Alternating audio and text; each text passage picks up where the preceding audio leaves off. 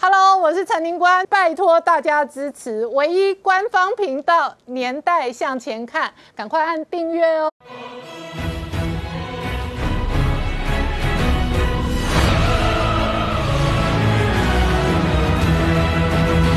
年代向前看，向前看年代。大家好，我是林官，欢迎我们忠实观众跟粉丝朋友扫描 QR Code 订阅《年代向前看》YouTube 官方频道。我们看本土疫情有趋缓哦，今天新增本土案例七十六例，而且今天还有一个好消息哦，日本再度赠送台湾一百万剂 A 类疫苗哦。这一个月以来，来自日本跟美国的救命疫苗哦，真的是解了我们燃眉之急。同时，今天日本的防卫大臣岸信夫直接公开说。他说：“台湾安全跟日本直接相关哦，美日捍卫台湾的同时哦，在美国内部哦，现在反中的浪潮跟这个情绪还在延烧。那这个众议员直接公开做了影片，稍后我们也会播给观众朋友看。他直接说，台湾生产半导体，但是中国制造病毒哦。好，这一场美中的攻防大战的同时呢，苹果日报正式停刊呢，拜登公开讲话。”他说：“媒体自由非常悲哀的一天。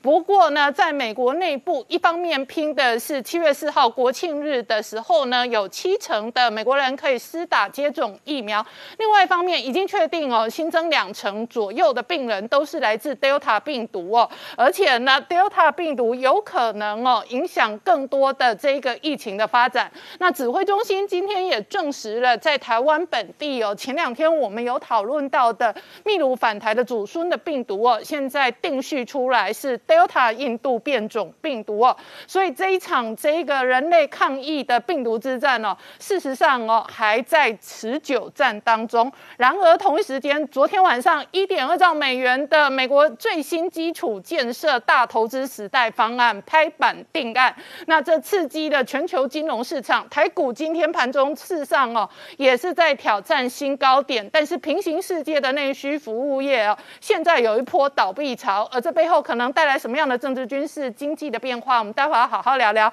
好，今天现场有请到六位特别来宾，第一个好朋友是洪树清，您好，大家好。再来是财经新闻台北支局长石板明夫先生，大家好。再来是台北市议员王世坚，您好，大家晚安。再来是财经专家翁伟杰，大家好。再来是星光医院洪子仁副院长，主持人好，各位观众大家好。好，再来是黄世聪，大家好。好，是从刚讲哦，平行世界哦，美国昨天是一点二兆美元基础建设方案哦，这一个大傻币的投资方案来了，所以刺激了全球的金融市场。那一方面呢，全球的金融市场抢强棍的同时，另外一方面，美中的政治攻防核心还在就着这一个疫情跟病毒的源头。不过呢，台湾整个六月份哦，来自美国、来自日本的照顾哦，真的非常多。今天证实新增这一个日本正台一百万剂 A 类疫苗，没错。我们今天的这个本土案例是七十六例，然后有五例死亡。那台北跟新北市都是在三十几例跟二十几例，看起来的话，疫情似乎是还是在控制之中。但是你要真正完全能够解封的话，重点还是在疫苗能够施打率多少。那根据我们目前的指挥中心的说法，是我们目前疫苗的施打率是七趴多左右。那跟国际上面的话，包括说优等生以色列啦。或者说像美国、英国都有一段差距，那于是呢，我们现在最关心的这个国人最关心的议题就是疫苗。那今天呢，有个新的这个消息，就是日本的这个外相猫木敏充呢，他又宣布说要加赠给台湾一百万剂的这个 A Z 疫苗。那因为他们上次是在六月四号赠了一百二十四万剂，那这一次又赠了一百万剂。那同时呢，他其实。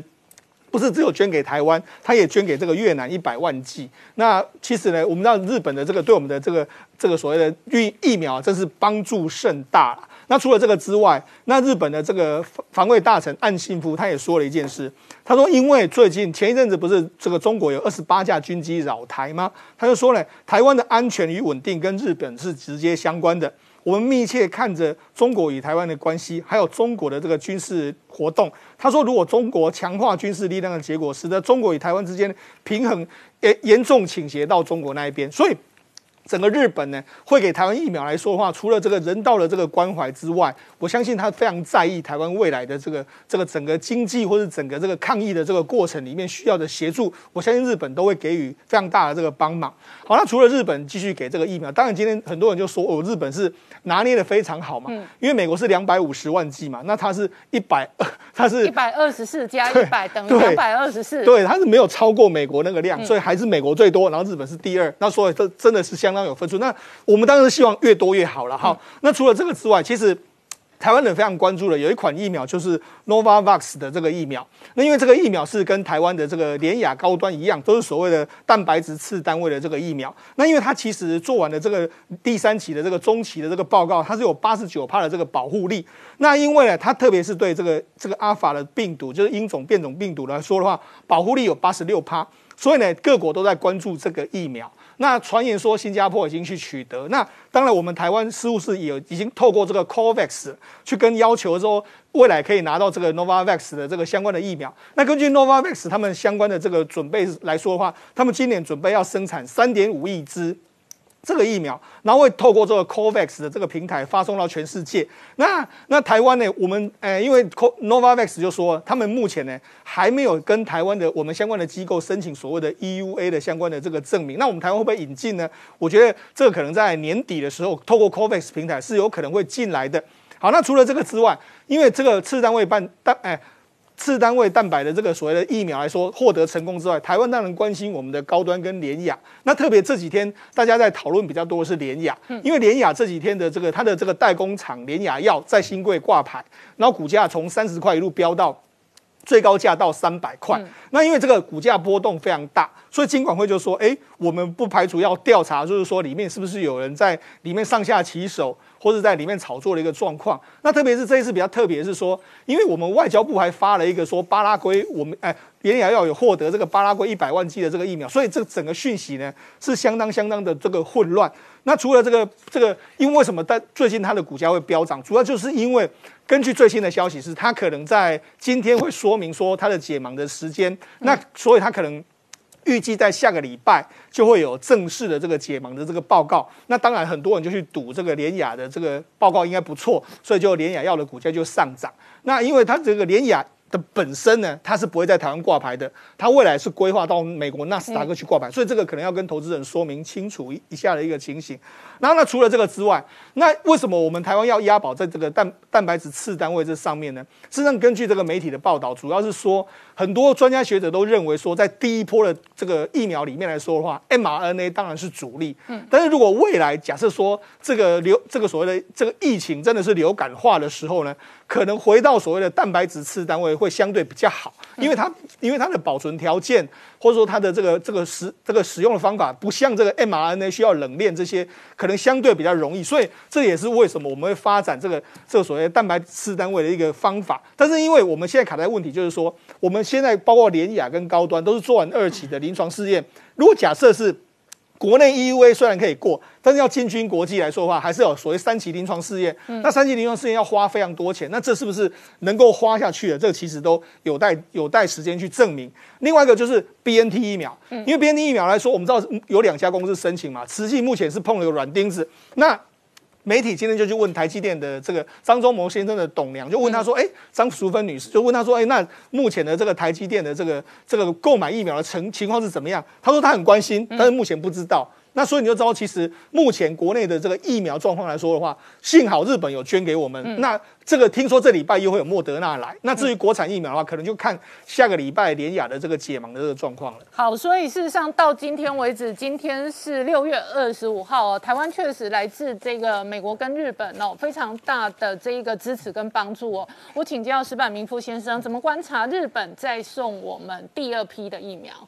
其实这批疫苗的话，本来我听说的是好像六月中就有应该有结果，但是后来呢出过很多问题，就是说日本日方也很困惑，就是说台湾出现了很多的，嗯，就是说打完日本来的疫苗之后，很多老人猝死的问题，以及就是说是疫苗乞丐的这这种说法。怎么说呢？其实，在日本国内也有渗透中国的这种认知作战。日本很多媒体有一个叫有一个偏左翼的媒体叫《日刊现代》，他天天写文章。批评日本援助台湾疫苗这件事情。真的？对他们说法基本上和和北京和台湾的在野党的说法是一样的。哦，就是说日本把不要不要的疫苗打到台湾，台湾很多人猝死，死了多少人啊？然后现在台湾政府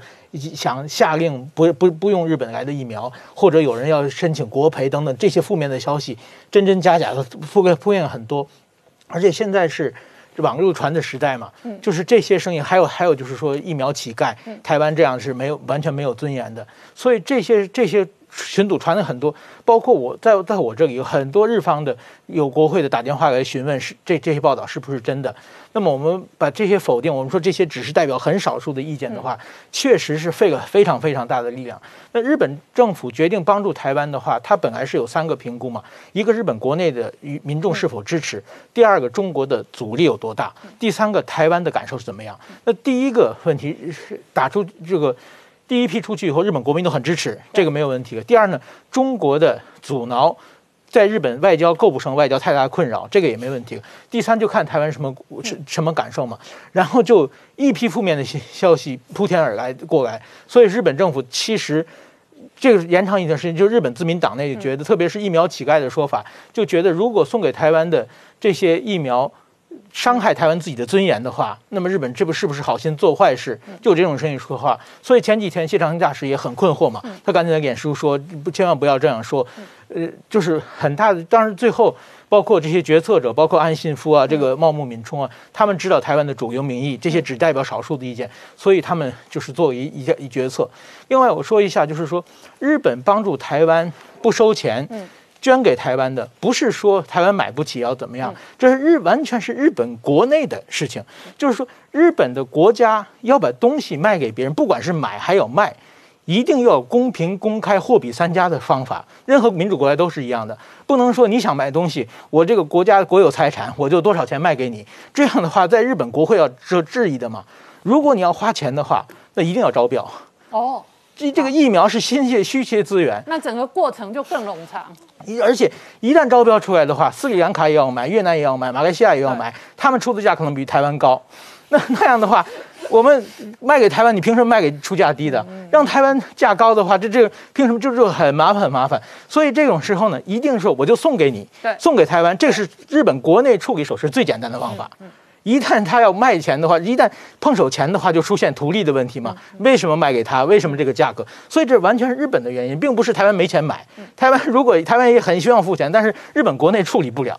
所以说用用送的方法。那么今后呢？我觉得这第二批的这个疫苗，呃，大概七月份会到，呃，然后我想就是以后呢，这种。这种怎么说呢？绿色渠通道已经有个第一次，有个第二次呢。今后如果台湾再出现疫苗危机的话，可以通过渠渠道的话，我认为这个是没有问题的。另外一个呢，我觉得现在呢，呃，就是日本国内就是说这个认知作战有很多嘛。现在在台湾的日本人群组也传的很多，有几个亲中日本亲中的这个媒体人的名字，说这几个人的文章。都是破坏日台关系的，嗯，你们不要翻译，也不要在台湾的金主传，就传像这种声音。所以说，这个中中国做的认知作战史也是非非是非常非常厉害的。那另外一个呢，我觉得下一波中国的认知作战一定是在打压台湾的国产疫苗，这一点已经很明显了。就是说，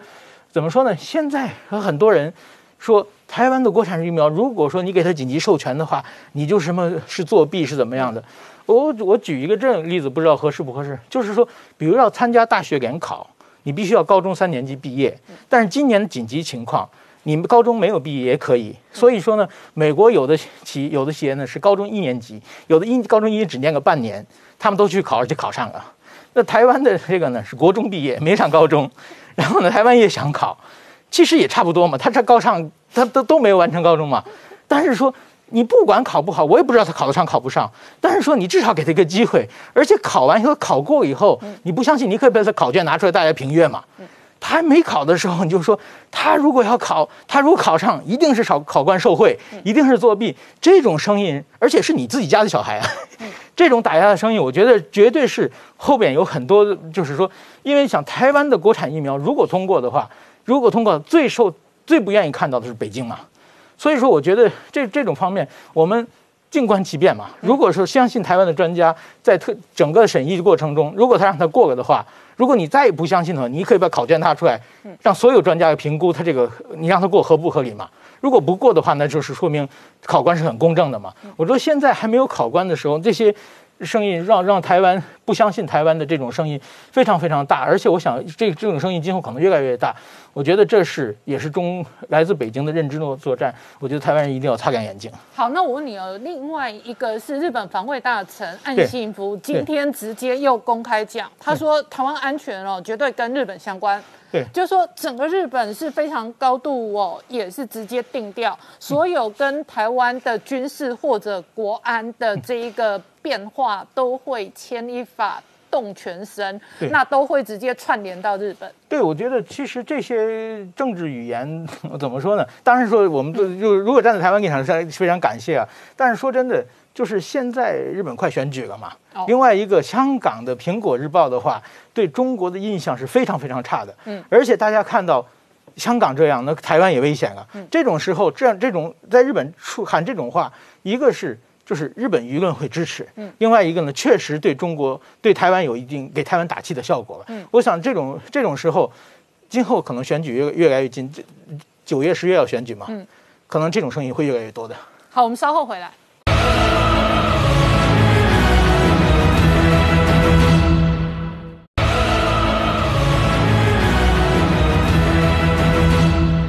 年代向前看的节目现场，我们今天聊的是本土新增的案例开始今天有所趋缓，然后呢，来自日本哦新增的这一个援助台湾的一百万剂 A D 疫苗哦，使得台湾社会哦真心感谢日本。不过另外一个哦，这一个跟疫情在发展的是整个病毒的变化。那指挥中心今天直接证实说，秘鲁病毒哦，目前为止并没有，至少指挥中心。已经追踪的这一个案例，目前为止还没有进入台湾，反倒是我们讨论的这个 case，它事实上已经经定序是印度变种病毒。对这一起案例，老实说，它还真的是呃呃，应该讲说一波三折哈。就一开始呢，事实上呢，本来是看到这个有计程车司机确诊。那这个计程车司机呢，他就是发烧之后呢，反正去检验，检验就发现，哎，确诊了。确诊了就开始做疫调，疫调就包括他载过的客人呐，然后他的朋友圈，那就发现这样怎么连连连连连到这个秘鲁祖孙呢？因为秘鲁祖孙呢，他们是六月六号从这个秘鲁回来。那他们居家检疫，他们到六月十一号的时候呢，出现症状，到六月十四号确诊。那为什么会把这个秘鲁祖祖孙跟这个计程车司机这个群聚连在一起呢？因为他们居家检疫的地方一距离这里很近，第二他们在想有没有可能呢？他们有如果他们有违反一些居家检疫之间不能跟外界接触的这个规定的话，有没有可能是因为这样造成的？那不过现在先厘清两件事，第一个，我们本来担心的是因为这个祖孙是从秘鲁回来的，他有没有可能感染的是这个秘鲁？病毒，后来今天指挥中心宣布说，他其实是 Delta，也就是印度病毒。那第二件事情说，哎，那这个屏东出现的这个计程车感染链，会不会也是 Delta 病毒呢？这个今天呢，罗一俊又提到，这个部分还在做基因定序，所以究竟这个群聚是不是跟这个祖孙有关，是不是 Delta，现在还不知道。那为什么要这么高度警戒 Delta 病毒呢？因为之前就讲了，因为 Delta 现在已经在全球至少超过八十个以上的国家发现它的踪迹，而且包括英国现在九成的病例。都是它，美国也其实已经超过三成了，而且在部分已经打完两剂疫苗的国家，像是以色列或之前包括俄罗斯，他们就会发现说，哎，检出的这个 Delta 越来越多，哎，那是不是表示说现在的疫苗有可能对它是没有效的？嗯这是大家比比较关注的部分。那其实，在台湾呢，除了要关注说究竟现在的打的疫苗有没有效之外呢，很重要是说那。就算针对现在的阿法，这个我们所谓的阿法，就英国株有效吗？因为传出有医护，包括一个护士，还有一个牙医师。嗯，那护士的部分就是阳明医院的护理人员。对，他已经打完两剂疫苗了。那他是在工作的地方是这个新冠病毒的专责病房。嗯，他们说，哎，他已经打完两针疫苗了，居然还染疫。那这样表示什么？哎，这样就表示之前专家都一直在讲，我们现在打完两剂的这个新冠疫苗是可以减少重症。避免死亡，但是我们并没有办法确保你不感染。OK 我们看一下这个护士哦，这个护士其实三月多就打了第一剂了，嗯，他的第二剂是在六月一号打的，那他确诊的时间是在什么时候？六月二十二号，嗯，他六月七号跟十四号两次的 P 的检查还是都是阴性的，到最近这一次才是阳性。那一般推论说，他都已经第二剂了，而且到第二剂的第三周了，对。他应该是我们认定是两剂的保护力大概就已经建构起来了。所以这件事情告诉我们，确实当这些在这个新冠病房工作的人，因为他们的工作环境可能病毒的浓度是相对高，比较有机会接触到病毒，他们还是一定得完整的做好保护自己的工作，否则光靠两剂疫苗或许没有办法避免他们感染。不过所幸是因为他们发现他阳性之后，赶快框列他周遭相关的工作人员，发现其他都是阴性，只有他，这是好的。可是另外一个就没有这么幸运，另外一个就是牙医师。对那牙医师的案例跟我们这个护理人员不大一样，因为护理人员我说他是完整打完两剂哦，可是牙医师牙医师其实他是打一剂，嗯，打一剂之后还没满十四天就发现他有发烧了，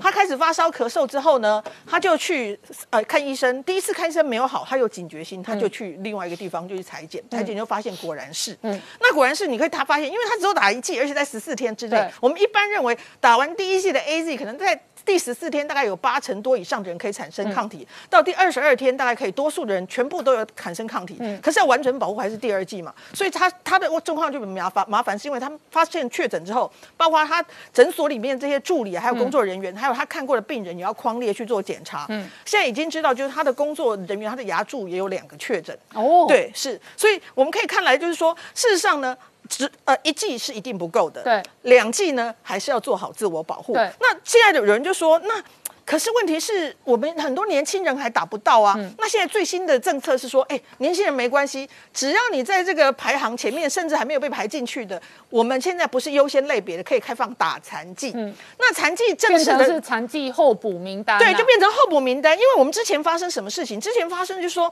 因为我们现在的呃长者们听到说 A Z 疫苗打完之后，好像有很多人猝死，所以呢出现了缓打潮。以前呢，我们一天可能可以打个十五万剂，对现在只剩三分之一，所以很明显打很少，所以开放了残剂。那年轻人仔细看怎么预约，能够预约就去预约，打得到的疫苗就是好疫苗。好，我请教一下洪富哦，洪富怎么观察现在疫情的变化？那当然哦，全球现在这一波的疫情哦，主要的元凶来自 Delta 变种病毒。那台湾本土的案例哦，也开始发生。是的，我想哦，我今天比较关心的一个呃疫情的一个发展是哈，如果大家注意看今天的这个确诊病例数七十六之外哈，今天是首次哈，我们的七天的平均值嗯。下降到九十九点六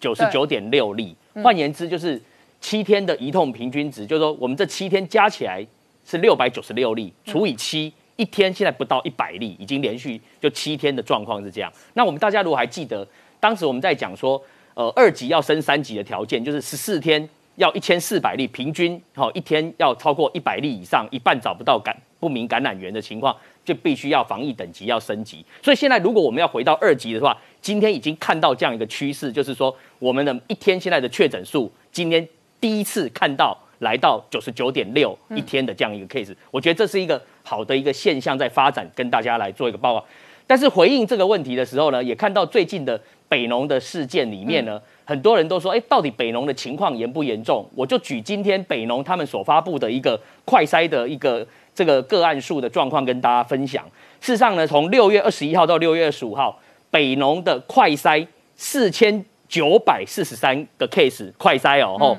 结果他们发现这四千九百四十三个快筛阳性的确诊，快筛阳有十五例，嗯，但是最后被 PCR 认证真正被感染的只有几例，四例，嗯，换言之，四千九百四十三分之四，嗯，这只有千分之零点八而已，就是说一千个人只有不到一个人在北农这个事件染疫，但是呢，从这个快筛的这个数据也可以看得出来。北农这几天的快筛的这个数字显现，它这个快筛的伪阳性来到七十 percent，那这代表什么意义？代表就是我之前也跟大家分享过的，就是说，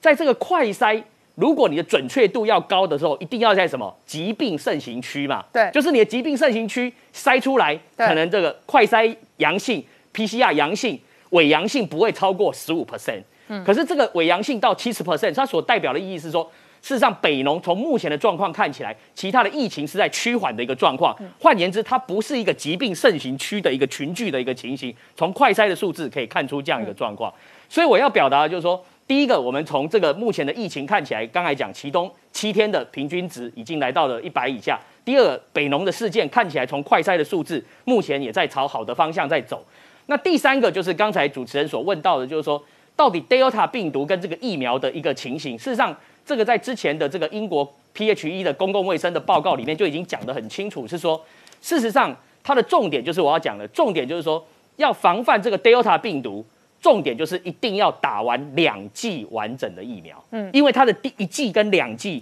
的保护力相差比较大。譬如说以 AZ 为例的话，如果只施打第一剂的话，它对于在这个住院的保护力，在 Delta 病毒这个部分来讲，跟 Alpha 病毒都是一样，只有七十一。七十一 percent 的保护力，可是如果你 A Z 疫苗，你能够打完两整的两两剂完整的这个疫苗之后呢，你的住院保护力有九十二 percent。嗯，那呢，在英国因为是打 B N T 疫苗，那就跟我们 Moderna 很像哈，类比。那打完两剂这个这种 m R N A 的疫苗两剂以后，它对于防范不管 Alpha 或 Delta 的住院保护力会来到九十六九十六 percent。嗯，这也是我们上次也跟他讲，为什么英国强生。他要延后一个月才要解封，就是他希望把年轻人的第二季打完，让他的保护力提升到九十 percent 以上，那再来解封。所以我想，台湾现在面对这个 Delta 病毒的话，看起来我们的应该是讲说，疫苗还是对 Delta 病毒防范是有效的，但是重点是我们怎么样快速累积我们的施打率，嗯，而且呢，可能指挥中心如果因应这个 Delta 病毒入侵的话，在策略上也要做一点思考，就是说。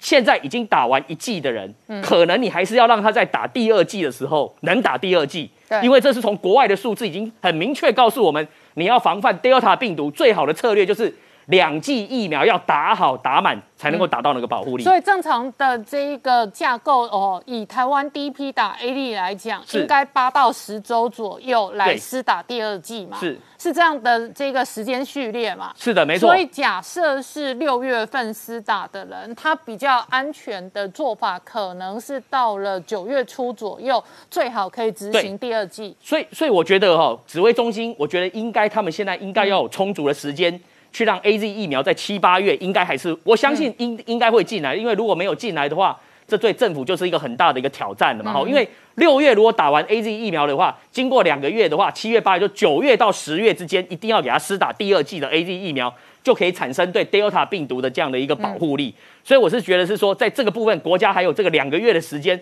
应该是很充裕的，能够不管用什么样的方法，能够让疫苗的数量能够足够的进来。打完两整两剂完整的保护力，起码在我们今年的秋天，我们对我们整个国家的这个保护力才能够建构起来。嗯，那最后我要谈到的是说，因为呢这个整个疫情下降的一个关系，确实我们也最近看到一些现象，就是台北市跟新北市，不管是像在新北市呢，他们的这个所谓加强版的集中检疫所，过去呢一千三百个房间数，最近呢我观测到说，他们一千三百个房间这个加强检疫所。住的人已经没有三百个人，所以就是说可以看得到这个疫情趋缓以后呢，反而我现在更关心的一个问题是说，因为我们这次的这个疫情到现在到呃已经将近一个半月了哈，那如果说到到七月十七月十五号，大概就是两个月的时间哈，两个月的时间就是类类同于去年的澳洲第一波疫情，他们也是两个月的时间，但是呢，我认为在六月二十八号以后。如果说我们的趋势看起来都是平均每一天的确诊个案数在一百以下的情况之下，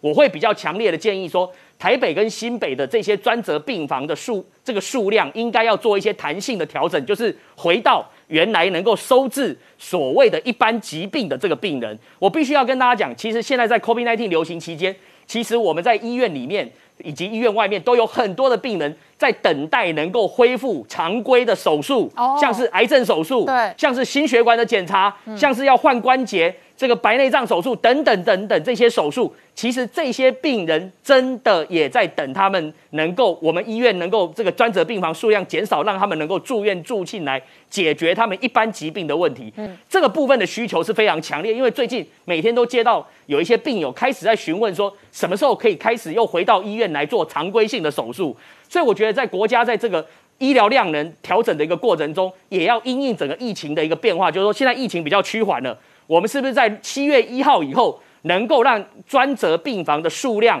能够适当的做一点缩减，但是又能够满足疫情的需要之外，把病床挪给一般的疾病治疗的病人来使用，包含也是最近因为这疫情的关系，我也不瞒大家讲吼，事实上像那个捐血中心，嗯，哦，这两天也是一直在发出一个呼吁 SOS，嗯，包含我们侯院长，因为他是捐这个血基会的董事长，他最近也在我们的官网呢在宣导，就是说希望我们的民众在这个现在疫情比较趋缓的情况之下，能够帮忙去捐血，因为。血情非常的严重，听说库存量已经剩没有几天了，所以我想很多的这个议题都可以说，我们随着这个疫情的慢慢的舒缓的一个情况，有些经济民生要开始回归的同时，我们医疗也有一部分是不是要让让我慢慢回到我们过去常规的医疗的治疗的一个状态，而不要到最后变成我常讲的会疫情会耽误病情。我想疫情耽误病情，我想是我们医界最不乐意见到的事情。好，我们稍后回来。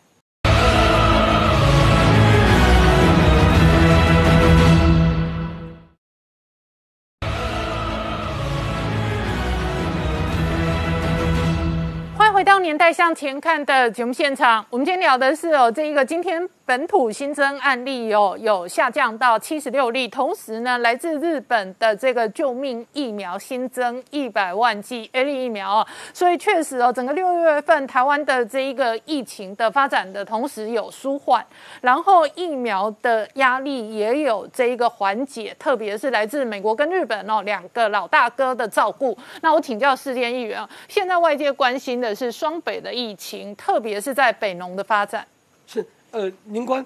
北农确实疫情已经稍稍有缓解了，嗯，现在是焦灼的状况，因为筛检四千九百四十三人之后，确诊的 PCR 只有四位，嗯，这是事实，那值得我们再密切观察。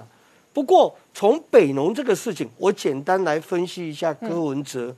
本来大前年柯文哲，呃，当选连任之后。我觉得他抱持的是那种数馒头的心态啦，就是说，反正他已经连任了嘛，嗯，哦，所以他开始数馒头了，嗯，所以呢，他就也也担任创了一个他的呃民众党，嗯，那他就担任党主席，所以他连任之后，我认为他是专业的党主席了，嗯，啊，兼差的市长，哦。他每天几乎所有的心思都放在他民众党的事务，那再加上我分析他的性格哦，他说他是雅斯伯格症，不过我认为他大概是日本人说的中二病啦，就泛指一种自我认知的心态，哦，用以形容经常自己自以为是的活在自己的世界，做出自我满足的特别言行。或者赋予自己一些自认为帅气的特性，嗯，但同时志气未脱的人，嗯，那这样的个性有哪一些特色呢？照日本的分析，就是说自我中心呐，嗯，也就是用自己的认知去定义人事物。那我怎么说呢？比方说，哈，林官，我从上个月好几个月来都追问他说，请他。公布台北市这个诶确诊者的足迹网站，嗯，结果他的答复历次的答复都是本市目前尚无建制足迹公布的网站。嗯，那果不其然，你看你如果上网去找，嗯，你如果上网去找，其他各县市你在点入之后都有他们的足迹网站，独独台北市很清楚的。尚无资料，嗯，尚无资料，这很清楚。柯文哲他的个性使然，他认为，哎，不必去框列，不必去做意调，也不必公布足迹。这是柯柯文哲自这个防疫期间之后都这么的做。再加上柯文哲自我认知强，所以他喜欢乱说话。林官，你记不记得，在上个月美国 Moderna 疫苗还没来之前？柯文哲就讲了，美猪吃了，军火买了，什么时候给我们疫苗？哎，讲这么难听的话，破坏台湾跟美国的关系。结果美国挣了 Moderna 疫苗之后，嗯，已经 Moderna 疫苗给我们了之后，那柯文哲说，哎，这个我当你的小弟，给一点安家费，是刚好而已。哎，他说这个叫做安家费。哎，讲这个就不厚道。对，人家送我们两百五十万剂疫苗，我们一定是感谢的。何况这是救命，而且还把我们台湾自我矮化，说我们是美国的小弟。嗯，难道我上个礼拜开始上上上礼拜开始施打疫苗？嗯，柯文哲不是说啊，我被突袭了？哦，他说他的整个节奏都被打乱了。嗯，他用这个话来遮掩，说他准备不足，人仰马翻。施打疫苗其实弄得非常的慌乱哦，那结果呢？他人家就来问他说：“那你看台北市未来能够分配到多少疫苗？”他说：“我看小英也不知道。”然后最严重的，他是说：“再搞我，哦，我就出招了。”哎，他认为这大家是在搞他，哎，他自己没安排好。让长者施打疫苗那么混乱，施打的场地那么糟糕，另类的群聚，结果他摆脱这个责任。难道哦？他说啊，中央如果我再被疫苗突袭，柯文哲说他，他说再被疫苗突袭，我就拖两天打。哎，凭什么？这是我们每位台北市民施打疫苗的责任哦，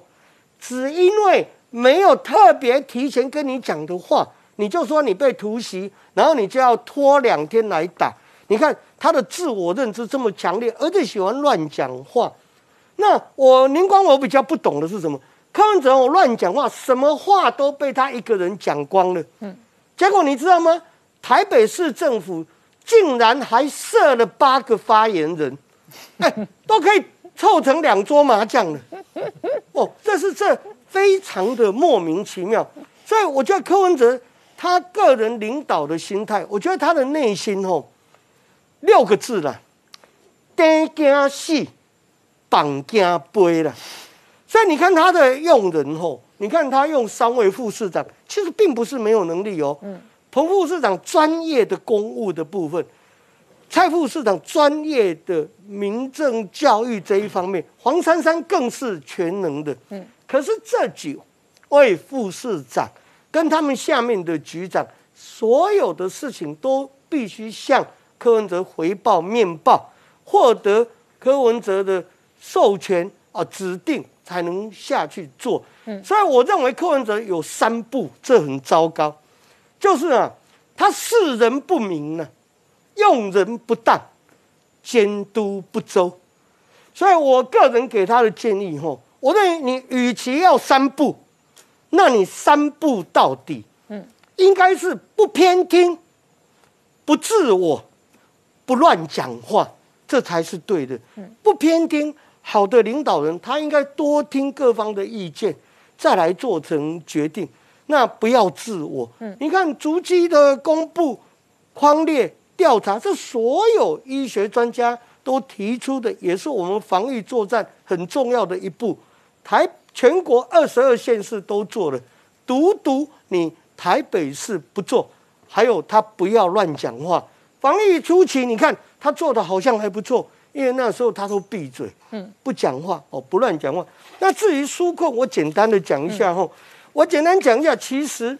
我们纾困哈有很多方案，嗯，最近又列了纾困四点零。可是林林总总，我相信大哥，我请教你哦，你在第一线有遭受到很多市民陈情纾困的艰难，以及这一个纾困的额度不够让他们渡过难关吗？有，你看这么多新的纾困方案，嗯，我们也问了行政院哦，我相信行政院的用心。可是我简单讲哦，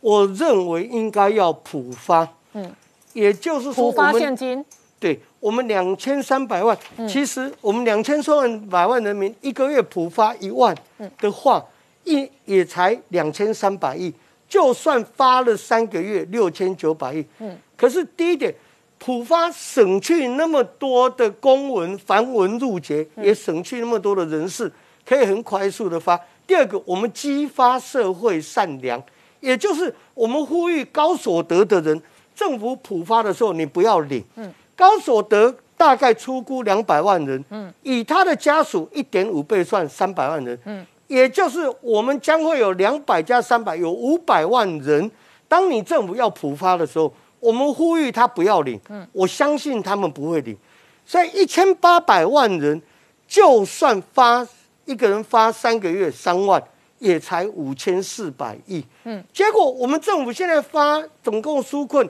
八千亿耶。嗯，结果纾困到什么地方呢？那我认为说纾困预算吼，这个在美国今年拜登政府他也是普发，他是很简单的去除极少数的高收入，嗯，一个人普发一千四百块美金。去年川普也是，一个人普发一千块美金。啊，日本政府也是啊，日本人政府普发十万元日币做纾困金。所以，那政府其实可以放心，全世界不是只有美国、日本这样。嗯，其实对抗新冠疫情，所有政府的新负债相当于前八年的负债总和。嗯，现在全世界都同样的状况。所以我认为，在这一个部分不会增加政府的财务负担，嗯，政府大可以放手去做，也就是说普发给民众，那省去繁文缛节，同时呼吁高所得者他不要领，嗯，哦，他捐出来，我们激发社会良心，共同来度过这次危机。好，我们稍后回来。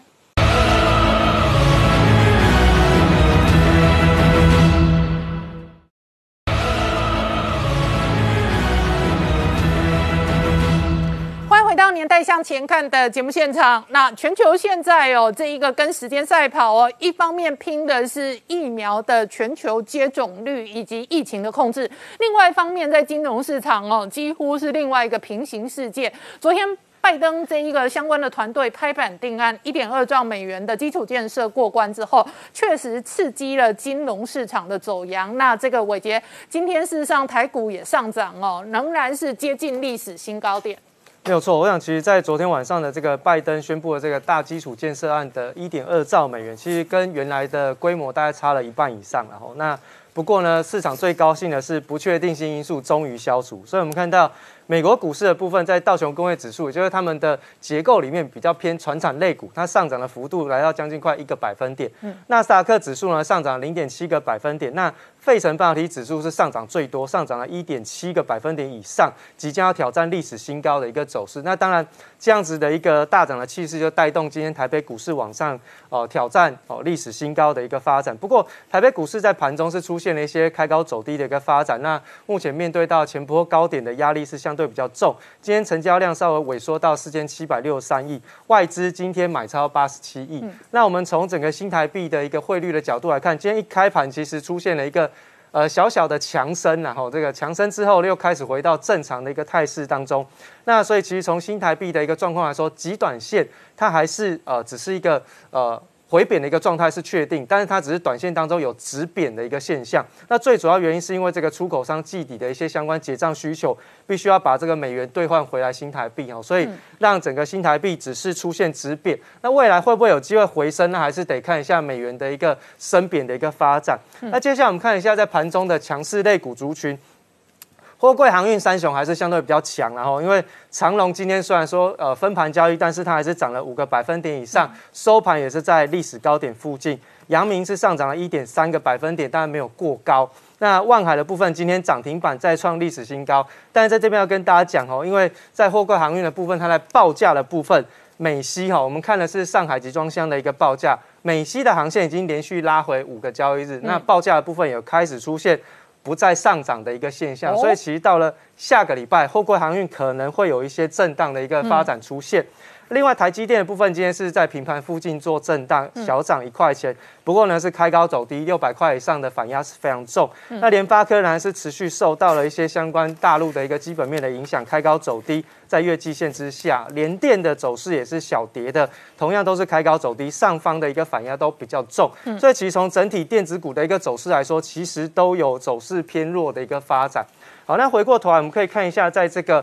美国相关的一些哦，这个。呃，FED 官员的一些意见上面，他们出现了一些不太一样的一个看法。那么在之前哦，不管是在 FED 的这个分行的主席，呃，在各地方分行的主席，包括像是布拉德或是波斯蒂克，其实都提出了这个提前升息的一个看法。那这两位官员其实比较特别，是他们都是比较偏中性的看法，嗯，也就是他们不是偏鹰，也不是偏鸽，但是他们都同样提出要提前升息的一个现象。那鲍威尔在最近的国会听证上面确实说。呃，淡化了通膨的一个影响。他说，通膨是短暂的。不过，事实上，在这一次的联准会的开会结果上面，在这一次的会议当中，它其实已经把二零二三年之前的，不管是 PCE 也好，还是核心 PCE，都已经普遍性的上调来到百分之二以上。换言之，接下来到二零二三年之前，美国是一定会升息的哈。那所以呢，其实在整个美国的一些相关的投资大咖就开始纷纷的警告，正准备要见见证到美国的一个呃狂想之旅的一个结束，包含像是这个格拉汉，他特别有提到几个重点。第一个，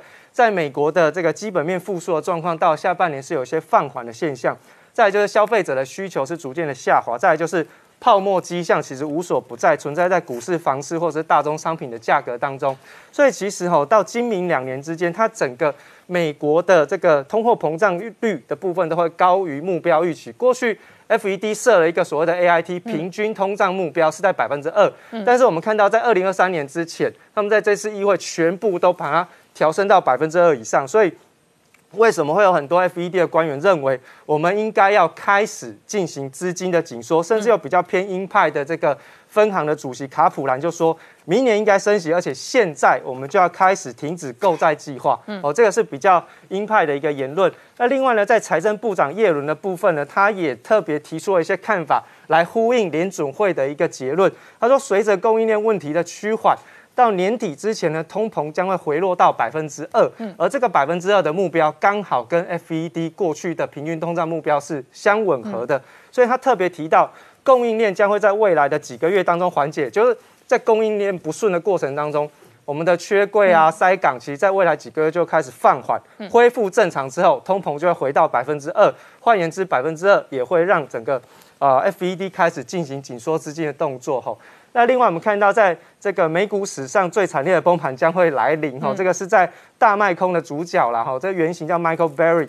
他在上个礼拜在 Twitter 上面特别警告这件事情。吼，那。他在 Twitter 上面的发言，其实曾经在四月份，他把整个账号删掉，然后就消失。嗯，然后到了上呃六月中的时候，他突然又出现。然后出现的时候呢，他就开始警告，啊，你们要小心加密货币，小心股票，小心通货膨胀，然后针对政府纾困来进行发言。到最后，他警告大家小心这一次的崩盘将会是美国史上最惨烈的一次。吼，嗯，那在我们就看到在资金紧缩的一个效应当中，其实。比特币就会受到一些相关的影响，除了之前我们讨论到的一些相关的比特币的税啊，或者是美国加强这监管的一个状况，这些在中国大陆也开始进行了禁止加密货币的投资也好，或者是在挖矿的一个现象，所以造成比特币已经跌了三个月哈。那近期呢，曾经一度跌破三万美元，来到两万八千六。哦，那我们看到在比特币这一次的一个走势上面，这一张图卡就非常非常的明显，可以看到一个。技术面很完整的一个头肩顶的一个形态，吼，那所以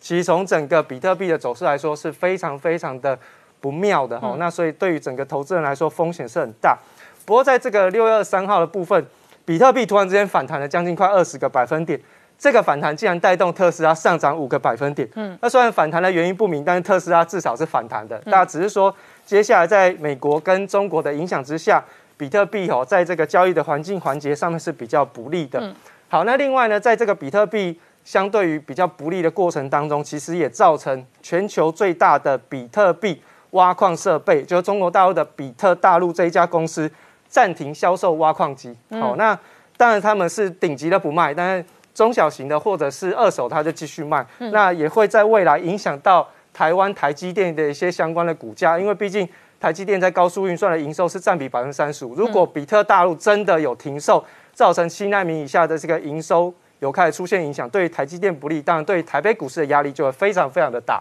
好，我们稍后回来。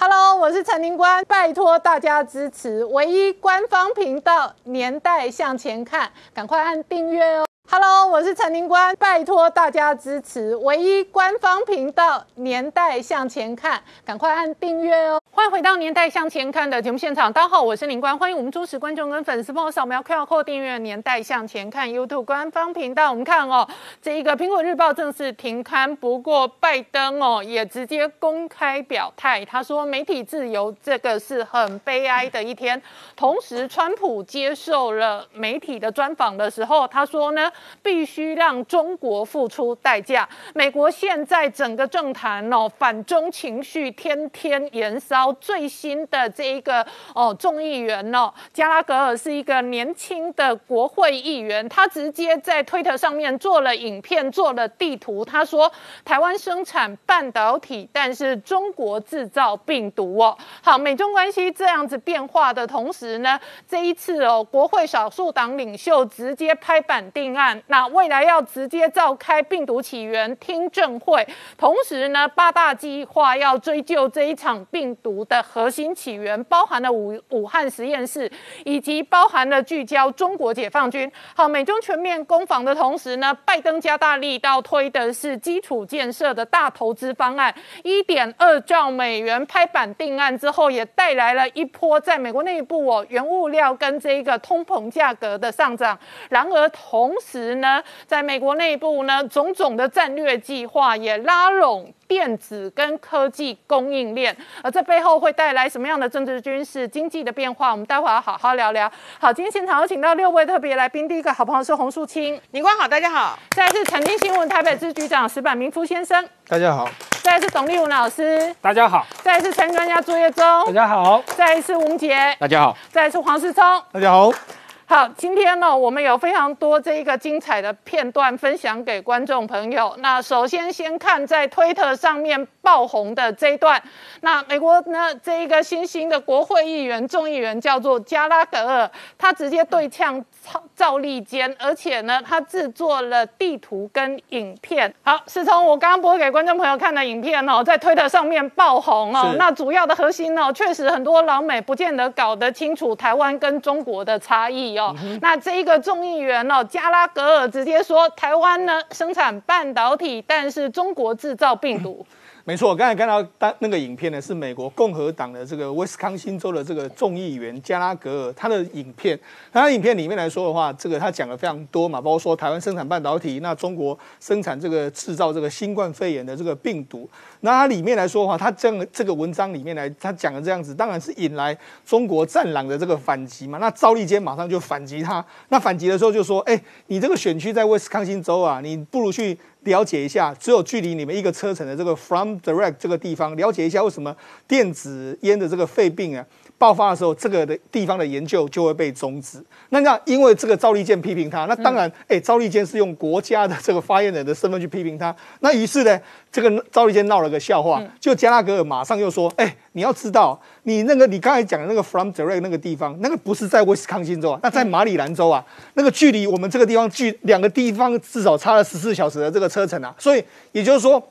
赵立坚想要去反讽这个这个加拉格尔，反而被加拉格尔笑了一顿，所以好像这个战狼外外交没有成功一个状况，那也让这个加拉格尔的这个他的在网络上的声量，或者在整个美国的民众中间，哎，更认识了这一号人物。好。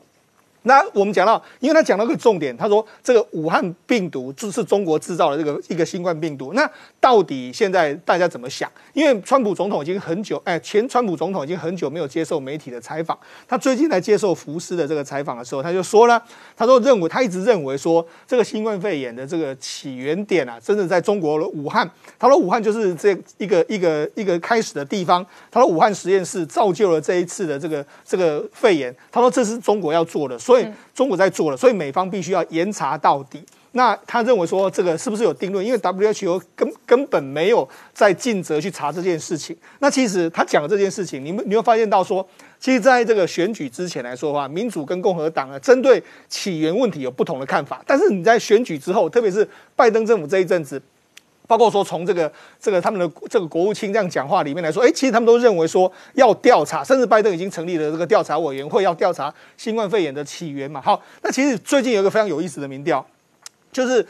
认为美国民众认为说是这个来自中国，而且来自实验室的有高高达百分之六十趴。那另外有三十一趴说呢，它是来自自然，但是来自自然之后来自中国大陆，所以有就说有九十几趴的美国人是认为说，不论是中国，不论是来自自然或是来自研研究室，都是中国大陆。所以你就说这已经变成是美国的主流民意。那既然美国主流民意是这样子的话，众议院就提出更多的法案，那有这个。美国共和党的这个算是领袖麦卡锡，他就说了，我们要提出一个法案。那这个法案里面来说的话，要对中国大陆北京要问责。他就说，主要原因是因为新冠肺炎导致美国已经有六十多万人死亡。那这个死亡的数字已经直逼美国史上最大的死亡人数，就是南北战争时候的这个人数，而且。他要全球死亡有三百八十万，所以他要替这些人去这个救责，而且要戳破戳破中国的谎言。好，那其实他这个八个法案里面有什么呢？第一个就是说，他要解密，他这个里面这个法案里面有所谓八大支柱。那第一个是解密跟起源有关的相关的情报。那禁止呢？因为过去一段时间来说的话，中国有跟美国进行所谓的公益功能争议的这个研究。那什么叫功能争议呢？就是说，他们在这个新冠肺炎的病毒上面来把它加强功能，让它更容易感染。他说这个研究完全都不能够做了。过去美国 M I 美国 N I H 有跟中国、俄罗斯还有伊朗、朝鲜这些国家提供资金。这也都不能做了。另外一个，世卫要进行这个改革，还有美国医学院、美国所有的医药研究机构要进行所谓的反间谍的调调查，确定中国、俄罗斯、伊朗还有朝鲜在这些机构里面渗透的程度，然后继续对新冠肺炎的起源进行一个调查，然后同时在 WHO 里面要进行，就就是说有刻意要掩盖这个相关肺炎的这个起源的事实，要进进行所谓的入境的这个限制，然后放弃中国的这个所谓豁免主权豁免，然后让中国的受让美国受害者可以跟中国进行赔偿，然后另外一个把二零二二年的冬奥呢从主办地从北京移到其他地方，所以这个八大支柱里面其实它这个招式非常非常多。那除了他除了这个麦卡锡提案之外，目前共和党的党鞭这个斯卡利斯就说：“OK，我们也的确要深入这样。现在目前每个美国的共和党呢，几乎都是站在一致的这个立场，包括说像麦考尔，麦考尔其实也是美国共和党的一个一个资深议员，他就说呢，我们要调查说为什么人民解放军一开始就在这个实验室的里面，为什么军队就已经在二零一七年出现在武汉实验室，他都要调查。也就是说，他们现在美国有越来越多证据，有掌握到相关的这个资讯。好，那因为美国这个八大支柱里面有一个讲到说。抵制北京冬奥这件事，那北京冬奥来说的话，最近呢，包括说有美国、加拿大、英国、捷克、丹麦、德国、立陶宛，还有瑞瑞典等等很多城市都发起了所谓的支援香港，然后西藏。还有这个新疆的这个活动，然后抗议北京的这个人权问题，他就说：“哎，你不要忘记，其实奥林匹克的这个运动里面来说是人权至上。那他们有也希望在这几这些国家发起所谓的抵制北京冬奥这个状况。那当然，这个后续的这个情形我们要继续观察下去。另外一个就是拜登，拜登在最近的时候呢，他因为我们要这几天的时候，香港民众都去抢买所谓的《苹果日报》的最后一天的这个报纸嘛，他就说：哎。”这个香港的这个民主自由还有基本的人权受到侵犯，它是已经是侵犯所谓香港自治民主机制还有程序，他要负起这个这个跟国际责任不相符的这个状况。于是他就说，美国不会抛弃对香港人民还有挺身这个捍卫自由人士的这个支持，也就是美国是站在这一边。那当然，美国站在这一边的时候。美国议员就说：“哎，我们根据去年通过了香港自治法，应该对这些人士进行一个制裁。甚至连欧洲的议员都要求香港政府呢，你要放人放，因为还有这一次有逮捕一些相关的这个人士。那除了这个之外，那最新的消息是拜登有针对这个新疆的所谓的多庆系进行一个制裁嘛？所以你看，其实，在整个中美的大大对抗的架这个架构之下，其实目前的这个对抗局势来说啊，其实还是没有停止。那当然，大家观察就是说，美国到底会不会主动发起所谓的抵制冬奥这个运动？那这是下一个阶段值得观察的地方。好，我请教石板明夫先生，怎么观察美国内部政坛现在是一片就责中国病毒的声音？那另外一个外界观察的是，这个礼拜《苹果日报》停刊之后的政治发展。呃，先说一下《苹果日报》，这是我们产经新闻的报纸，这个是头版头条，这是《苹果日报》决定这个休刊那一天的头版头条，用黑黑地白字写的，这是报纸上很少见的，就是说，而且用中文嘛，朋友苹果等你回来，这这是我们驻当年驻香港的记者写的，这个旁边是我写的啊。然后今天又是头版头条，就是说也是报道这个《苹果日报》的东西。然后，啊，今天的第二版是我采访《自由时报》的邹景文总编辑的文章，就说中国现到现在还是用这种抄家灭族的这种封建王朝的方式了，就是表示台湾和日本是站在一起的。这篇文章在网络也流传很广，有很大的影响。那我想，这这次香港的问这个《苹果日报》呢，确实是能够发展成成这样的话，确实给全世界带来很大的震撼。那么，其实我觉得呢，现在看起来，香港中国对香港下手已经是很长一段时间了，抓抓个几十个议员也有过。而且香港的怎么说呢？别的报纸过去我们知道，《南华早报》《明报》什么的，基本上都已经投降了嘛。那么现在《苹果日报》能够到到最后，而且采取这种玉石俱焚的方法，这个作为同行，我们非常尊敬重他们这种选择了。就是说，他们要告诉全世界，中国的一国两制是什么什么样子，中国是有多么就是这么不讲不讲道理的。那么，其实我觉得啊黎智英先生他们有很多次的机会，就他如果在半年前写几篇“习大大好棒棒，共产党爱人民”，我估计这事情就过去了。然后呢？如果说他把钱汇出去，人跑出去，这也可以了。就包括这个黎智英被抓起来之后，留在苹果日报这些人，他们如果选择妥协的话，他们有的是机会。但是他们一步一步的，宁可自己坐牢，也要把自己的保护、保卫自己的价值观。我觉得这是一个非常了不起的事情。那么同时呢，其实我觉得他们某种意义上，也许他们没这么想，但是结论上他们是替台湾受过。嗯，等于说台湾其实。如果香港被他们被中国这种和平的温水煮青蛙的，没有这么激烈的抗争的吞并下去的话，下一步一定是台湾。那么香港告诉我们，他们所谓的一国两制就是这样的。香港的精英都被一网打尽，那么台湾的精英，如果说台湾一国两制的话，明天就是台湾这些精英们被全被抓到监狱里面的事情。所以说，我觉得这个苹苹果日报呢。呃，确实是跟台湾是这个唇亡齿寒的关系。那昨天我很高兴，就是呃，蔡英文总统也发表了意见。蔡英文总统一般在香港问题是很少发表意见的，因为发表意见很好。但是说，我觉得我跟很多，我觉得台湾还还可以为香港做很多别的事情啊。一个是就是说我很多香港朋友说现在想移民台湾，因为香港实在混不下去了。但是说。现在到台湾移民是非常非常难的，比去年前年比起来是要难了好几倍。就是投资的，如果过去可能几百万台湾台币就几百万台币就可以，现在必须要上千万台币，还要审，还要就是说雇佣多少个台湾人，这种非常非常难的条款。然就是说，现在全世界都在打开大门让香港，比如英国、美国都是这样嘛。台湾这个。把这些门槛加高的话，我觉得也许不是加高了，还有台湾有台湾自己的困难，我这个是可以理解的。还有一个就是说，现在比如说去想去台湾的话，因为香港的这个代表处没有人了嘛，嗯嗯，办事处没有人了嘛，他们说基本上发一个邮件去询问的话，回邮件平均要九个星期才能接到回，所以说他们这个而且疫情使得入境台湾更难。对对对，我觉得这个时候台湾是不是可以？考虑就是说能给香港更更多的一些照顾嘛，这这就是香港确实是最需要帮助的时刻。另外一个呢，我觉得其实很遗憾的就是说香港的《苹果日报》用这种方式就是说结束了，但是说台湾还有苹果，而台湾很遗憾就是几个月几个星期之前也没有纸媒没有报纸发行，还剩一个就是说电子版的呃《苹果日报》还在。那这个我觉得是抗争独裁的最后一颗火种了，能不能？让它继续留存下去，我觉得这是台湾人的事情啊。应该台湾，我觉得这个是应该有责任把这个火种继续保存下去的。那么，我想就是说，在这里呼吁一下，如果大家想订阅报纸的话，呃，就是说订订阅一下台湾的网络版的《苹果日报》。如果你做生意想打广告的话，打 广告的话，在《苹果日报》的网站上打一下广告，然后大家一起的，因为事情还会很变化，把这个火种继续下去。我觉得这也是台湾人应该做的事情。好，我们稍后回来。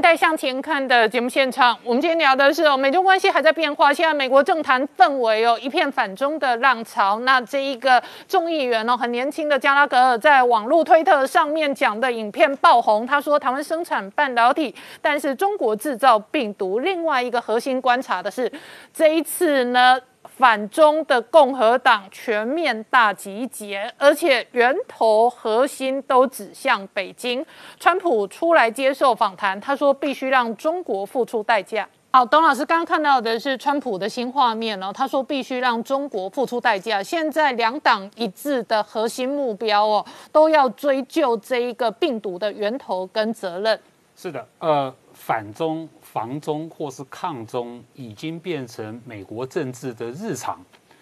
那其实川普的这个专访呢，哈，他他讲的重点啊是在这里，因为拜登政府宣布要重启调查，对病毒来源重启调查嘛。所以，川普的重点是在说什么？我我早就说过了，我早就说过，武汉是一切事情的发生的地方，嗯，就是武汉实验室。我早就说过了。那现在拜登政府、民主党要做这个事情，川普认为他会遭遇到两个困难：第一个，中共已经灭政灭的差不多了；第二个，世界卫生组织在护航，嗯。所以对川普来说呢，他其实整段话我听起来当然是针对中共，但是也是在修理拜登政府。就你你现在做的太慢了，我早就做了。对川普来说，他认为病毒出自于武汉没有问题，但川普不确定的只有一件事情：嗯，这个病毒是武汉实验室不小心放出来的，还是故意放出来的？川普说这个事情我还没办法确定。所以要查的话是要查这个事情，这是川普讲话的这个哦重点。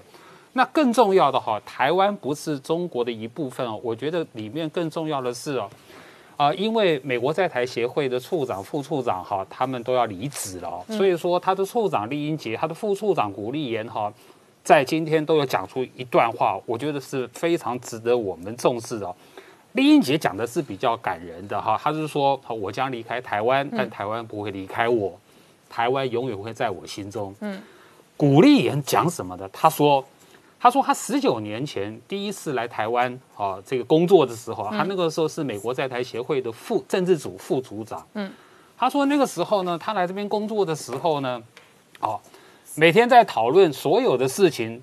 最后都要回归一个重点，都要回归到两岸关系。嗯。都要台湾的所有问题都要回归到中美关系这个框架下去。可是过去三年，二零一八年他来了之后，这三年他的工作经验，他的他可以跟台湾好好的讨论啊，具体的譬如说怎么去帮助别的国家民主跟经济的合作的事情，在好几次的工作会议里面，从来不出现中国这两个字。嗯，鼓励言说，这代表。美国的政策发生根本性的变化了。美国现在已经把台湾不认为是一个问题，而认为是一个推动自由开放印太区域的机会，是一个推展全世界的繁荣、安全、民主的灯塔。台湾是一个灯塔，所以我觉得他这段话非常重要。这什么意思啊？因为一九七九年中美建交之后呢，其实美国呢就没有一个独立的所谓的台湾政策。台湾呢，就从属于哦这个美国对中政策的一环，而且还是个问题。那美国政府是什么时候把台湾当做是一个有一个独立的政策来对待台湾？从我的观察，其实小布希小布希政府开始的，但是他只是开始。他小布希政府的时候有提出一个完整国务院完整的台湾政策说明，里面跟中国无关。从他开始，川普政府。后来持续的在推动，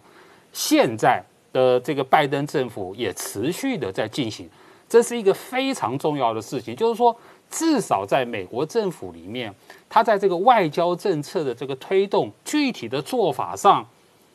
台湾已经不是中国的一部分了。嗯，当然更妙的是，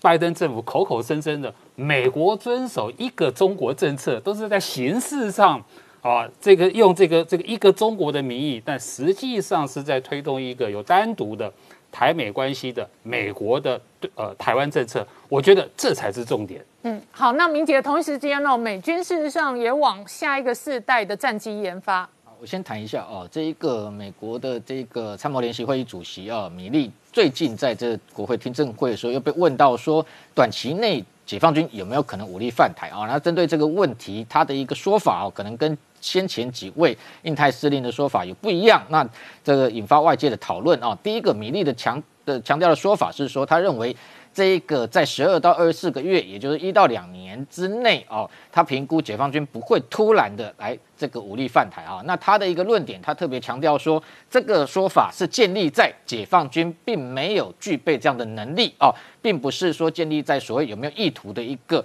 呃这个推论之上啊。那他强调说，以现在解放军来讲，要大规模渡海攻台哦，特别是台湾自己有一定的一个防卫能力的情况之下。对他来讲，要进行这场台海战争，代价非常高昂哦，也非常的困难。那所以这样的一个说法之下啊，他强调说，在两年内哦，可能这个解放军应该是不会有这样突然哦突然对台攻击的一个行动发生哦。不过他也强调说，这样的意图当然有可能会随时转变啊。那他也特别替这个印太司令这个。呃，先前的戴维森跟后任的这个目前的阿基里诺，哦，他们的一个先前有曾经讲说六年内有可能解放军会武力犯台的说法，做一个诠释哦。他强调说，这可能是因为受到习近平先前突然公开说要把解放军现代化的时程从二零三五年提前到二零二七年啊，所以这两位前这个印太司令跟后任的这个印太司令上将的说法才会说六年内有可能武力犯台，但是他们的一个论点是。建立在所谓的意图之上，那当然有这样的一个泛谈能力哦，才能够贯彻他的一个意图哦。所以米利的这个说法，当然呃某个程度来讲，是他强调说现在的一个相关的情资看起来不会突然发生这样的状况哦，但是不确保哦，当当然这一个呃解放军不会哦可能突然对台动武。那这样的说法其实哦。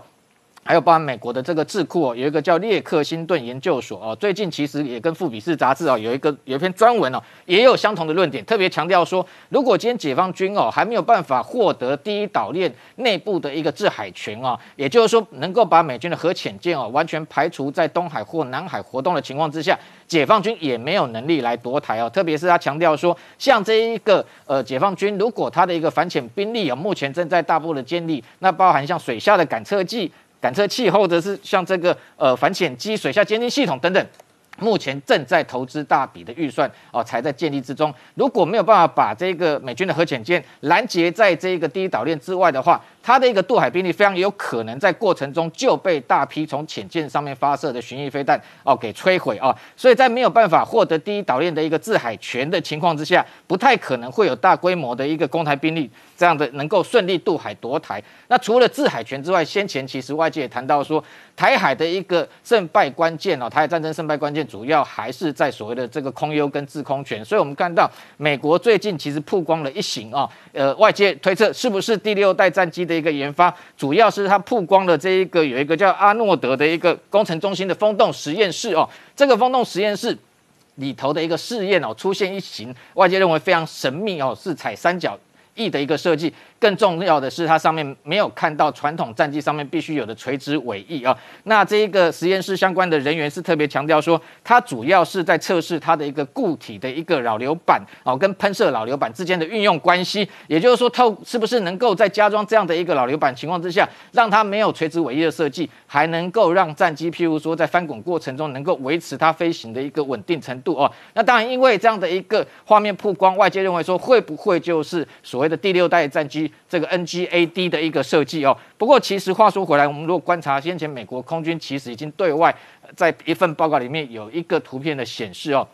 其实 NGAD 也就是下一代空优战机哦，它的设计可能跟画面上看到这样的一个实验室。呃，中间风洞实验的一个这样新型的战机是不太一样的哦，因为它的这个还是有两片哦，一对这个梯形的一个垂直尾翼哦，那它外形比较像这个 B two 的一个逆装轰炸机哦，这样的一个设计哦。那当然，这个所谓的下一代这个呃呃空优战机哦，其实美国空军已经证实已经有两架。正在试飞之中哦，所以可能不是这一型新型的一个所谓的无垂直尾翼的一个战斗机哦，可能未来会有另外一型的类似这样的一个设计出现哦。不过像这样的一个 NGAD 哦，第六代的一个空优战机哦，最近美国的讯息越来越多，包含美国空军的参谋长布朗啊，也对外透露说两大部分，第一个就是说，它未来除了对空作战之外，它也会强化对地攻击的能力。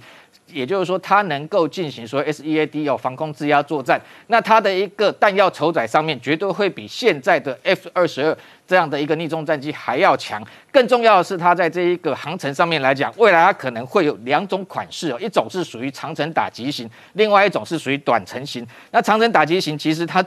这个完全不讳言，就是针针对印太战区所进行的设计哦。而这一型长程打击型啊，它基本上不用进行空中加油，就可以直打直抵中国的边境，对它进行穿透式的一个打击哦。那它的一个载弹量、航程大幅增加的情况之下，对于未来它会形成一个空中制霸机的一个概念啊。等于说，如果今天解放军还停留在歼二十的第五代战机，也没有下一代战机的研发。未来美国美军呃预计在二零三零年首架这样的一个第六代战机服役之后，未来台海的一个空优绝对还是掌握在美军身上。那短期内解放军会不会犯台的议题，当然还是持续发酵。但是我们可以看得出来，解放军持续在打造攻台的一个战力，跟美军强化全面强化提升台海防卫的一个能力上面，短期内应该不会消失。好，我们稍后回来。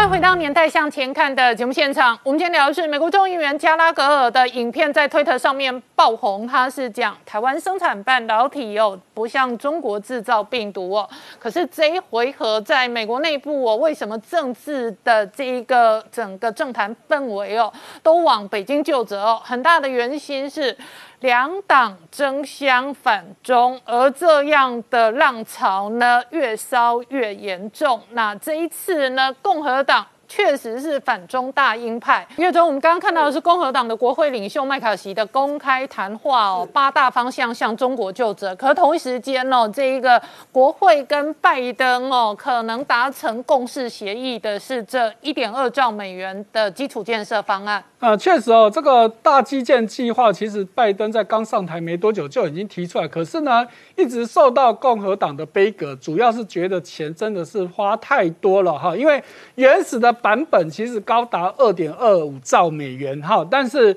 这经过两方两边的这个议员的这样协商之后呢，好，到今天凌晨终于拍板，算是拍板定案哦。就是整个大基建呢，可能就是分三期来做。初步的计划呢，以今年来说，先五千七百九十亿美元投入。那五年后五年内呢，是追加到七九千七百三十亿。八年呢，就是到一点二兆。好，那这那这整个数字刚刚说了，跟原本的计划二点二五兆确实有很大的落差。好，那其中。down 还是维持要去做的，当然就是有立即性的，譬如说美国的铁路、公路。这这些公共建设，好，之前他们自己也讲哦，真的是让人家觉得说美国怎么看起来像第三世界的国家，这些基础建设都很糟糕，所以这是他们的当务之急。再来就是电力，好，美国市场也蛮常缺电的。再来还有网络，美国到现在其实很多地方都没有网络，所以这个部分会优先去做。可是另外一个部分呢，电动车的部分就被砍得很深了，嗯，因为原本的计划当中，光电动车的预算高达一千七百四十亿美金。这今天早上的版本出来被砍到只剩一百五十亿，嗯，哇，差这么多，连原本的十分之一都不到。其中最大的一块就是电动车的补助就被拿掉一千亿，因为在美国原本买电动车，联邦的部分一台车是补助七千五百块美金，那还有州政府，就以特斯拉来说，如果你在加州买特斯拉的车，至少可以补助一万块美金，嗯，但是现在联邦的这七千五就拿掉了哦。好，那当然拜登有出来讲了哈，因为大家也知道他很重要一块，这个他的计划就是要希望能够做新能源嘛，所以他说这个部分他会想办法再找钱哦。好，那再来还有一个非常重要的，可是之前台湾可能都是因为疫情的新闻把它给淹埋淹没掉了哈，我们真的是必须要提醒大家，美国白宫在。六月八号发布一个非常重要的供应链安全报告，嗯，其中其实很重要的四大领域当中，最主要的这个半导体供应链的部分，跟台湾息息相关了。我们可以看到这份报告全长高达两百五十页，其中有六十页都在讲半导体，光提到台湾的次数就超过五十次，嗯，哇，你就知道他们是多在乎这件事情。那主要的几个。重点我们抓出来跟大家讨论哦。第一个就是美国自己提到说，他们有五大的困境。第一个，百分之八十的半导体都在亚洲生产，其中十纳米、十纳米以下的高阶制程都在台湾。嗯对他们来说，好，这九九十趴都在台湾，这这真的是一个很大很大的问题哦。因为他们提到第三个很关键数字，如果台湾断链，将会造成五千亿美金的损失。嗯。所以他们觉得把这些这个台湾虽然很值得信任，可是压在台湾真的是风险很大。所以美国要做一件很重大的事情，就是要提升他们自己本土的市占率。好，以去年来说，美国半导体市占率只有十二趴，那接下来再到二零二七年，他们希望提升到二十四趴。再还有一点就是。美国的很多厂商都外半导体厂商都外包给中国，这个比例高达百分之四十二，也是他们接下来要去调整的。好，所以呢，就美国来说，他们要分几阶段哦。去年十二趴的市占率，今年希望先提升到十八趴，到二零二七年要达到二十四趴。那美国上来，当然有人要下去嘛？谁要下去？其实台湾跟韩国的市占率都要往下掉。好，那就美国的预估，到二零二七年，台湾还会是世界第一，可是市占率会从去年的五十六趴掉到到时候只剩四十趴，那更惨的就是韩国啊，会掉到只剩十七趴，也就是说到二零二七年，美国预估他们是要超过韩国的。好，所以美国要怎么做呢？好，分三三个方向，第一个。砸钱，好，先砸五百二十亿美金，鼓呃是补贴这些晶圆晶圆厂啊，半导体厂，好加加速的扩扩充本土的供应链。他们预估在未来几年要建本土七到十座的晶圆厂。第二个当然就是要拉拢台湾跟韩国，因为毕竟在这个领域里面我们是最领先的，好，所以要建立一个盟友的关系。第三个当然就是持续加深加重对中国的制裁。我们之前也提过，以前都只限定。这个高阶制成的设备不能销中国，现在连二十八纳米的这种成熟制程都不准销了。好，那除了当然除了美国会做这些动作之外呢，其实哈就 SEMI 哈就是这个国际半导体设备协会他们的统计，光今年到明年，全世界会有二十九座晶圆厂动工哦。哦，我觉得把盖晶圆厂当做种树一样哦，太夸张了。没有台湾盖最多，哈，台湾有大家可以看到哈，就。中国跟台湾其实在未来两年都是要盖八座，其中台湾今年要盖六座，明年两座；中国是今年五座，明年三座。北美地区这两年也是六座，那今年四座，明年两座。那欧洲及中东是这两年会有三座，在剩下日本、韩国今年、明年都会各盖一座。好，那实际上我们看到哈，大家现在正是砸钱的竞赛哦。好，所以呢，看到媒体统计哦。全世界光未来这几年，大概三到五年之内，全世界一共会砸至少超过十兆新台币在这里面。好，这个部分我们稍后回来。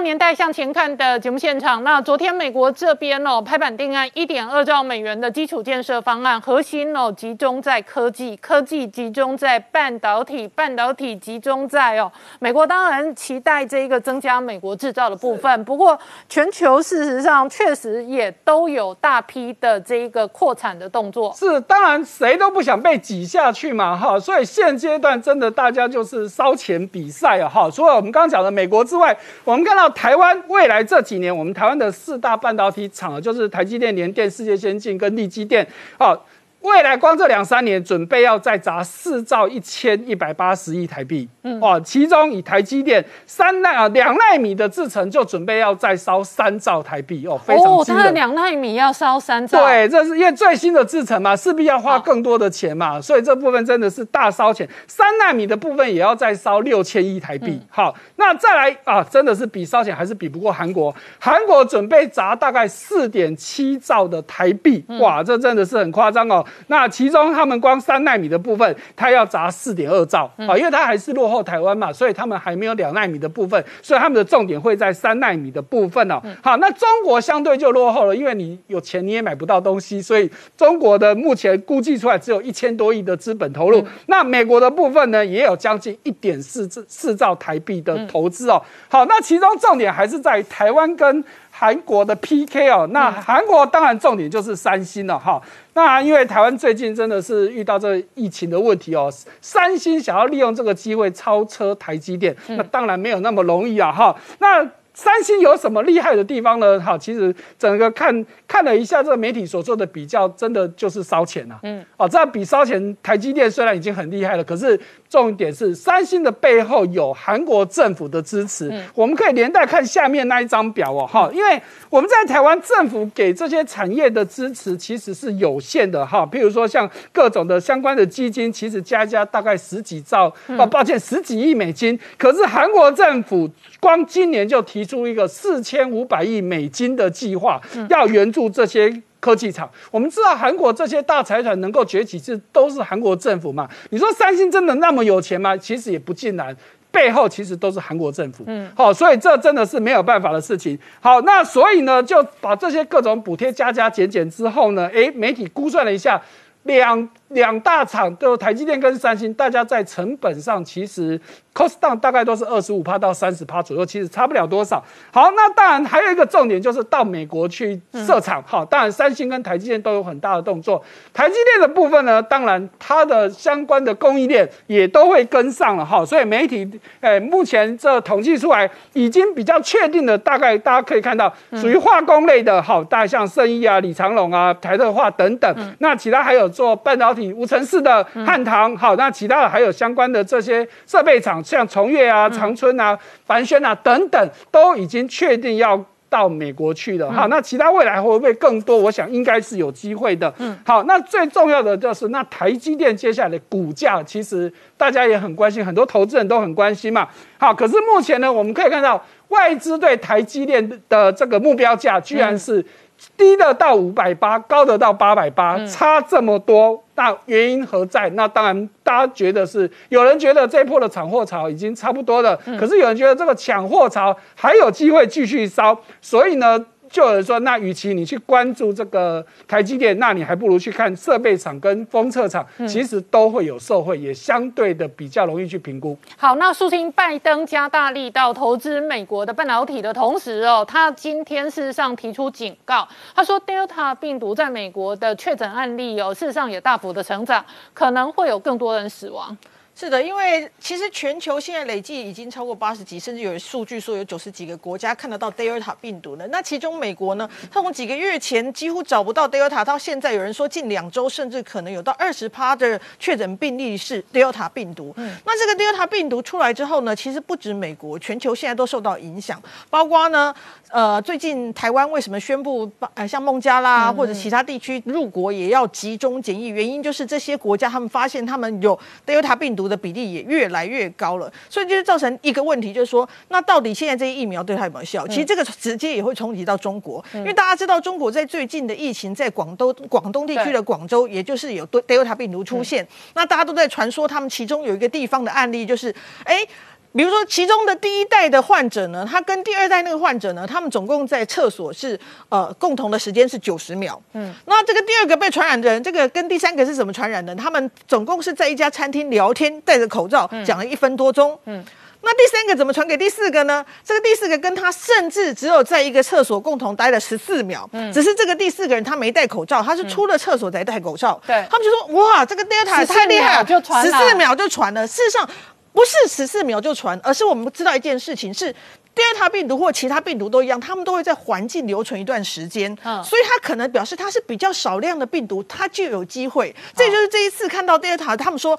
它一它的传播力为什么比阿法更好，高三成到六成？有些专家认为说是因为一旦它粘上细胞，它更容易融进去，这也使它的传播能力更好。那为什么说这对中国也是一个挑战？因为假设今天 Delta 传播开来了，他们现在疫苗打得多，但是科兴跟国药真的可以保护他们的民众免疫？被 Delta 感染吗？这也是他们连他们前的官员都好在考虑这件事。为什么？因为我们发现，在蒙古或在塞西尔，蒙古最近这一波升得非常高，他们也是几乎打的就是包括就是国药以疫苗为主。那假设他们的疫苗没有办法保护不被传染，那接下来 Delta 如果进去中国，中国没有更好的这个防治设备的话，有没有可能造成它下波？至少巴林就是打了国药科兴，现现在补打辉瑞嘛？对，现在就要补打。其实现在这一波，你知道吗？全球都在拉警报，因为像南非或非洲，非洲也是最近一直在第三波起来，而且非洲要即将面对比较冷的天气，我更不，你知道他们现在世界卫生组织甚至直接干脆决定去前进南非设立一个叫 mRNA 的技术移转中心。嗯，为什么？因为其他国家的疫苗来不及了。嗯。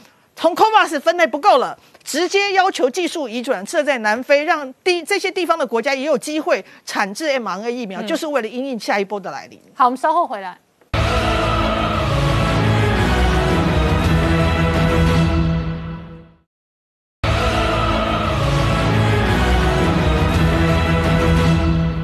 年代向前看的节目现场，我们今天聊的是美中关系全面对干的同时哦，这一个美国的众议员加拉格甚至直接说台湾生产半导体，中国制造病毒哦。然而呢，美中的竞赛很大的核心在军工跟科技。这一次呢，北京有了最新的计划。更妙的是，习近平打了电话给太空人，然后他说他在北京等他们凯旋而归。好，明姐刚看到的是习近平对于神舟十二号的太空人哦，直接通话喊话。对，在这个时间点哈，很明显的这一次呃，所有的这个太空的一个活动哦，都是在为七月一号建党百年在做大内宣跟大外宣哦。因为我们看到时间点，在六月十七号，由这个长征二号 F 的一个运载火箭搭载这个神舟十二号的这个飞船，然后上面还搭乘了三名的太空人哦。那发射之后六个小时哦，就到这个天宫号的太空站中间的核心舱，也就是天河号的核心舱哦，跟它进行对接，让三三名中国的这个太空人顺利进入这一个核心舱，准备要在这里哦，为期三个月的一个实验的一个时间哦。那习近平特别透过这种所谓的这个跟太空连线通话啊。无非是要彰显这个中国的一个太空的一个能力哦，更重要的是说，习近平过去曾经公开提过，呃，这样的一个呃中国的太空的一个能力的发展哈，其实等同毛泽东时代的两弹一星哦，等于说在为他自己哦，本来过去没有什么攻击哦，在建立一些这样的一个基础哦，所以你看得出来，这个大内宣跟大外宣的成分都非常的高。那当然更值得外界关切的是说，呃，这个新华社随后也配合相关的一个呃整个太空活动的报道哦，特别强。调说，将这个未来哦，这个中共准备呃，要在这个太空站上面建立全球第一个哦太空党支部哦，原来还有这样的一个东西哦，因为新华社报道还提到说，过去哦，中共在一九二七年的时候是把党支部建在连上，现在二零二一年哦，要把党支部建立在天上啊，也就是建立在这个太空站哦，所以这样的东这样的动作，当然。无非是完全配合背后的一个政治的一个目的跟操作啊。那像准备向太空哦输出这样所谓的意识形态，那这当然也被《纽约时报》一个专栏作家批评说这是过于非常的狂妄啊，跟自大啊。那我们看到就是说，为什么要建立党支部哦？连在太空上面。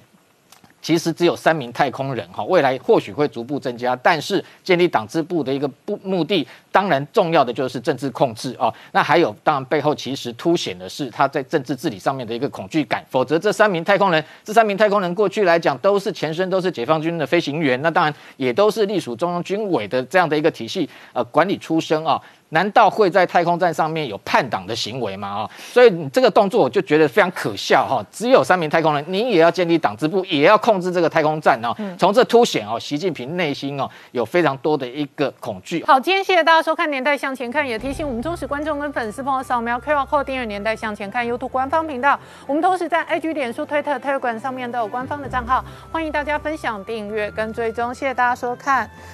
也欢迎大家有空顺便看广